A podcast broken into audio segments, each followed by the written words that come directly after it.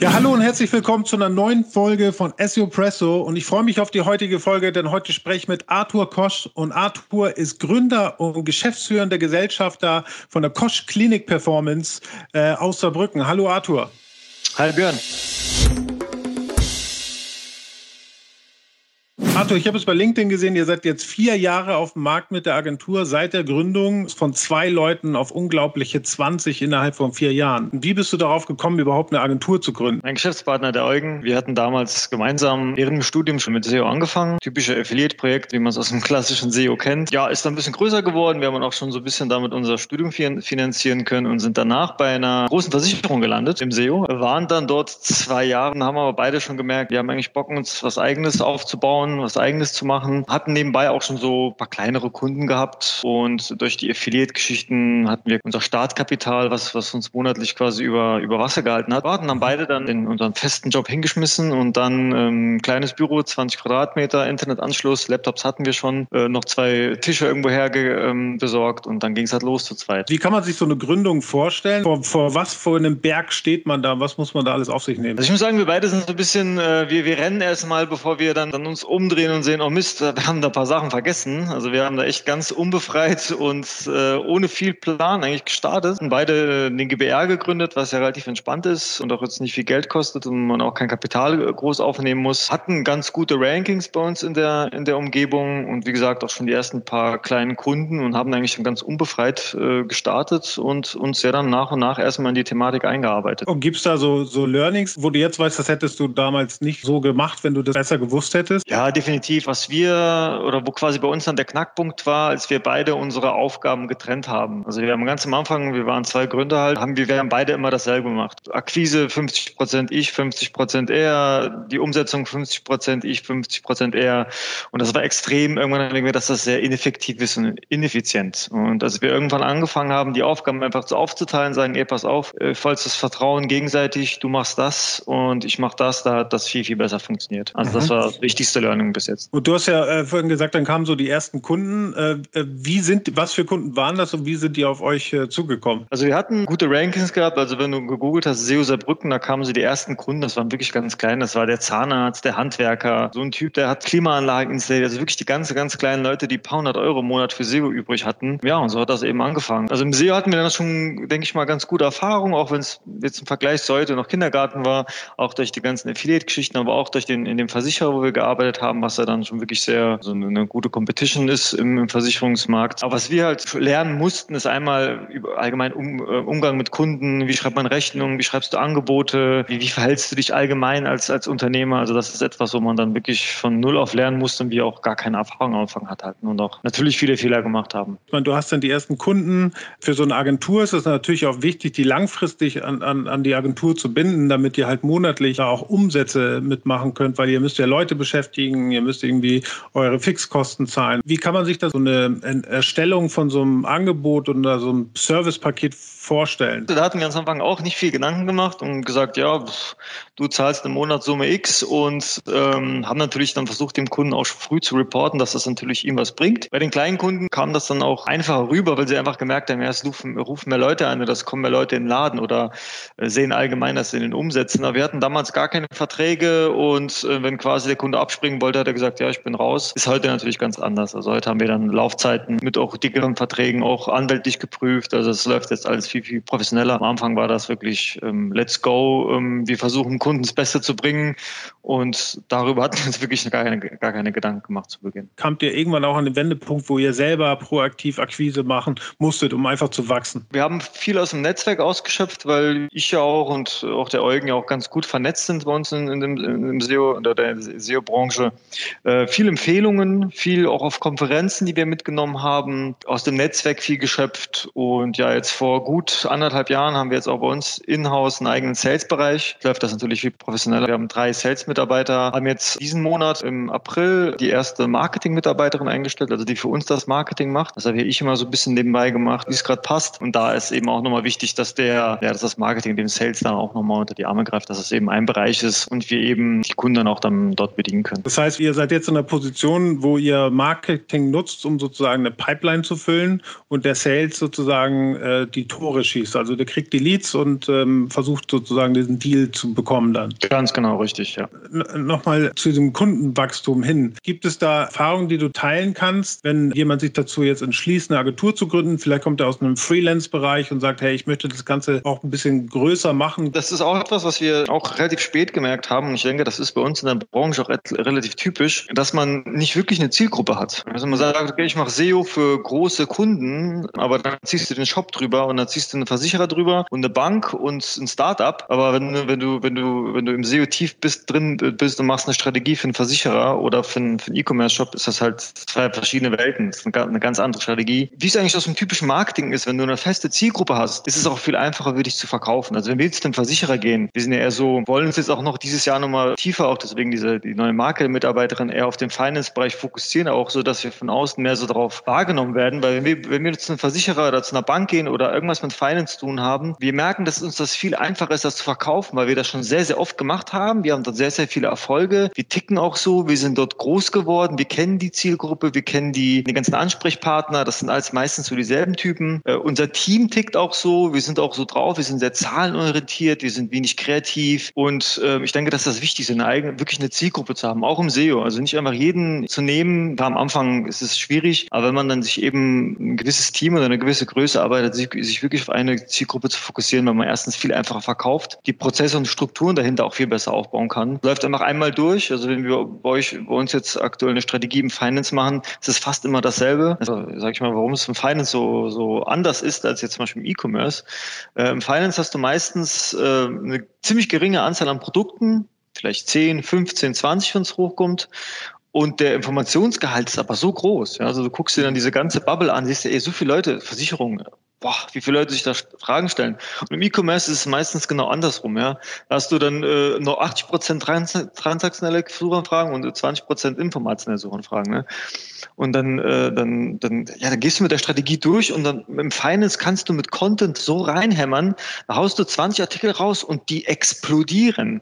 Das ist der Wahnsinn. Und im E-Commerce funktioniert es auch, aber nicht so gut und nicht so schnell, weil du halt einfach die Masse an Produkten hast. Du hast irgendwie zwei Millionen Produkte im Shop und knallst halt ja. dann zehn Artikel raus. Und dann ist das halt das Verhältnis so gering, Content ist halt so wichtig und das ist bei, denke ich, bei Finance und Versicherungen auch so, weil es halt Themen sind, wo du qualitativ wirklich abliefern musst. Ja. Und da muss, muss natürlich der Kunde auch viel Geld in die Hand nehmen, damit das auch vernünftig, da muss die Strategie gut sitzen, die muss zielgruppengerichtet sein, die muss den User Intent oder den Search Intent komplett bedienen, weil ja. sonst wirst da verlieren. Es ist ein sehr kompetitives Feld und da werden am Ende nur die gewinnen, die halt diese ganzen E-Themen auch par excellence bedienen. Ja. Wie du schon sagst, im E-Commerce, das ist halt noch so alles sehr viel Rotz, ne? Und das, das Schöne ist ja, wenn du dir auch mal so jetzt mal wirklich SEO so ein bisschen von weiter weg betrachtest, ja, also von Wertschöpfungskette, ja. Du hast dann, sage ich mal, du betrachtest jetzt Content und das Technische und vielleicht noch Off-Page, ja. Und das Technische, du hast dann an der Webseite rumgebaut, die ist super, die ist super geil. Aber wenn die Webseite mal weg ist, ist die Arbeit für, die, für den Arsch. Und wenn du irgendwelche Links da anfängst rauszuspammen oder zu kaufen und Google irgendwelche Penalties macht oder was auch immer, oder Google sind einfach nicht nichts oder Links sind irgendwann nichts mehr wert, ist das auch für den Arsch. Aber der Content ist ja einfach eine richtige Wertschöpfung. Das hat immer ja. noch seinen Wert. Das ist wie ein Buch. Das ist in fünf Jahren immer noch ganz geil. Ob das jetzt irgendwie auf einem Papier oder digital, aber das ist ja wirklich ein Inhalt, den du geschaffen hast und der einfach wirklich einen Wert hat. Und so Links und irgendwelche technischen Dinger, wo irgendwelche Webseiten was rumschrauben, ist wichtig. Aber ich finde so dieses, dieses, diese, dieser Wert ist da nicht so richtig drin, weißt du? Und mit ja. Content schaffst du was für die Ewigkeit quasi. Äh, merkt ihr, dass der, der, der Demand auch von Kunden äh, größer wird in Sachen SEO? Wird es gerade diese Firmen, die du angesprochen hast, ne? Finanzbereich, es gibt dann ja äh, auch den Health-Bereich, Versicherungsbereich, das sind ja alles so traditionelle Unternehmen, sage ich mal, die eigentlich jetzt noch entweder mittendrin am Anfang oder vielleicht auch schon ziemlich am Ende der digitalen Transformation stecken. Für die sind das ja alles, ist das ja alles Neuland, kann man mhm. ja fast so sagen. Ne? Siehst du, dass da mehr Demand kommt, mehr ist da mehr ähm, Erkenntnis und auch mehr Willen, äh, sozusagen SEO zu machen? Wir haben ja auch so ein Targeting, wo wir, wo wir eben die potenziellen Kunden angehen. Und es gibt verschiedene Clusterungen, wo wir eben einen, Kunden oder einen Interessenten bewerten, wie, ob er für uns interessant ist. Und wenn du einfach auf einen, auf einen, auf einen potenziellen Kunden schaust und siehst, okay, er hat ein Marketing-Team, aber kein Online-Marketing-Team, dann kannst du ungefähr abschätzen, wie wichtig ist ihm das Online-Marketing. Hat er ein Fünf-Mann-Team da sitzen? Okay, ist ihm wichtig. Hat er so, sogar ein eigenes SEO-Team dort sitzen? Dann brauchst du ihn gar nicht mehr die Wichtigkeit von SEO zu erklären er hat ja da schon zwei, äh, mehrere Leute oder eine Person zumindest mal eingestellt und bezahlt die. Also ist ihm wohl die Wichtigkeit von SEO bekannt. Und dann ist natürlich für dich als Agentur viel einfacher, da, ähm, da reinzukommen und ihm dann eben dein Value zu verkaufen. Du hast ja viel gemacht. Also es gibt ja von dir diesen SEO für Beginner E-Book, glaube ich, ist es sogar. Und ja. du hast halt auch viel äh, und warst auch mit einer der ersten in Deutschland, die zum Thema JavaScript SEO viel gemacht haben, viel geschrieben haben, viel auf Vorträgen unterwegs waren. Ist das was, was geholfen hat, auch bei der Akquise von Kunden? Und kommen extra auch Leute zu dir, die JavaScript-Probleme zum Beispiel haben, weil sie wissen, dass du da Experte drin bist? Ja, tatsächlich. Äh, wir hatten schon zwei Kunden, die wir auch dann durch dieses Thema ähm, erfolgreich durchgebracht haben. Das hat auch viel gebracht. Aber wie ich auch schon gesagt habe, wir haben da viel, also ich habe da ja schon ziemlich viel,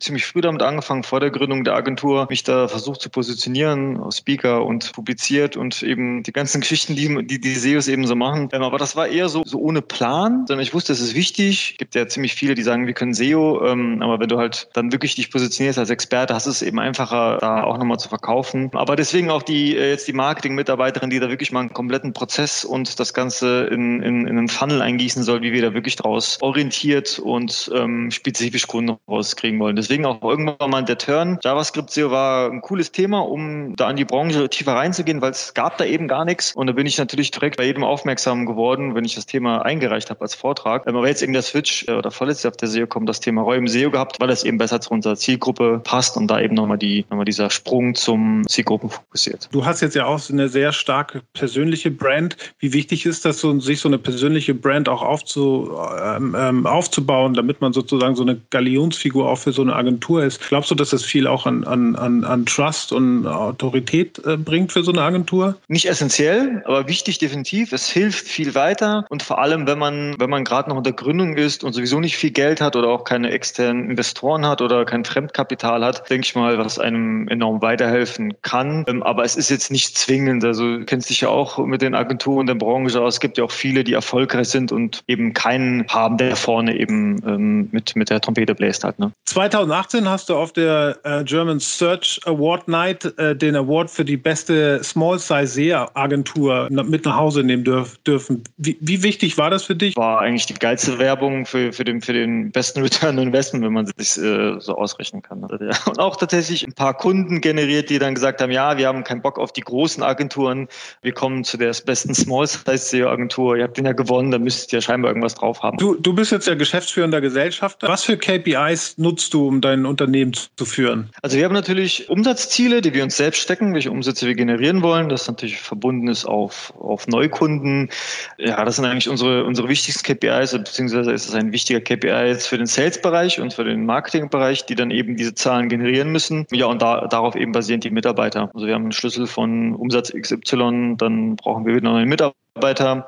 Deswegen war ich letztes Jahr auch mich auch so ein bisschen aus diesem Marketingtechnischen ganz rausgezogen, war auch auf keine Veranstaltungen mehr, Konferenzen, keine Vorträge gehalten. Dann habe ich komplett auf den HR-Bereich gestürzt und mein Geschäftspartner hat den Sales-Bereich aufgebaut, sodass eben hier die Neukunden reinkamen und wir dann auch die Neukunden natürlich bedienen konnten. Der HR-Bereich läuft jetzt ähm, relativ gut, also Prozesse sind da, Strukturen sind da, das heißt die ähm, Bewerber und Interessenten kommen zu Genüge rein und für mich war zum Beispiel im HR die KPI äh, pro Neueinstellung mindestens 50 Bewerbungen. Klappt noch nicht ganz. Wir sind so, glaube ich, bei 35, 40 etwa. Worauf guckst du beim Hiring? Was sind da Kriterien für dich? Also wir haben so einen vier Stellen, vier Stufen Einstellungsprozess. Die Bewerbung, dann gibt es bei uns einen 15 Minuten Skype-Call. Dann gibt es, äh, wenn du dann weiterkommst, ein zwei Stunden Bewerbungsgespräch mit ein paar, paar Fragen, auch ein paar, paar Challenges äh, am Ende. Und die vierte Stufe ist dann eben ein, ähm, ein Tag, wo du eben bei uns dann arbeitest. Worauf ich am meisten achte, ich kann dir verraten, bei uns im Saal Saarland gibt es kaum jemanden, der irgendwie Vorerfahrung in dem Thema hat. Alle, die bei uns arbeiten, fast alle, die äh, kamen quasi als Neueinsteiger oder als Laien rein und wurden dann von uns ausgebildet. Von daher achte ich sehr auf die Persönlichkeit. Das heißt, denn die Teamleads, äh, wenn ihr die Leute einstellt, die haben keine Vorerfahrung,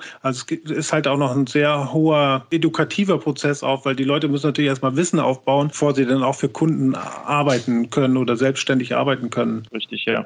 Also wir haben ja bei uns der größte Bereich ist der Content-Bereich. Österreich. Mittlerweile zu SIP. Da ist es relativ, sage ich mal, Anführungszeichen einfach, weil viele, die sich bei uns bewerben oder das ist auch, wo wir abziehen, sind Germanisten, also Menschen, die gut schreiben können. Dann das Ganze, wie man für SEO schreibt, ist dann relativ einfach beizubringen. Wenn es aber wirklich jetzt jemand ist, der SEO-Strategie erstellen muss oder wirklich das, dieses, dieses ganzheitliche Mitdenken muss, das ist dann schwieriger. Da haben wir natürlich für jeden einen, brauchen jetzt aktuell noch nicht einen zweiten, aber jetzt äh, so ein, so ein Onboarding-Prozess oder bist du da mal jemand wirklich laufen, alleine laufen kannst, ist bei uns zum Beispiel im SEO, also jemand, der jetzt reinkommt. Jetzt leben wir ja in ähm, besonderen Zeiten. Ähm, wie geht ihr mit dem Thema Corona um? Also wir hatten es da, ähm, als das Thema vor drei, vier Wochen aufkam. Ich, mein Geschäftspartner haben uns da wirklich komplett äh, da versucht, so gut wie möglich aufzustellen. Also was können wir machen, wenn irgendwelche Umsatzeinbrüche kommen würden, wenn irgendwas passiert. Da haben wir richtig gut aufgestellt. Also wenn irgendwie wirklich jetzt mal die Kacke am Dampfen wäre, was zum Glück noch nicht der Fall ist, ähm, hätten wir genug ähm, Wege, wo wir eben das Ganze äh,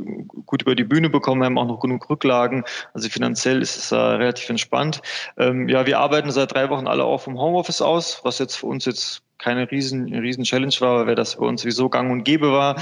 Das ist natürlich alle gleichzeitig im Homeoffice ist, das ist natürlich auch neu.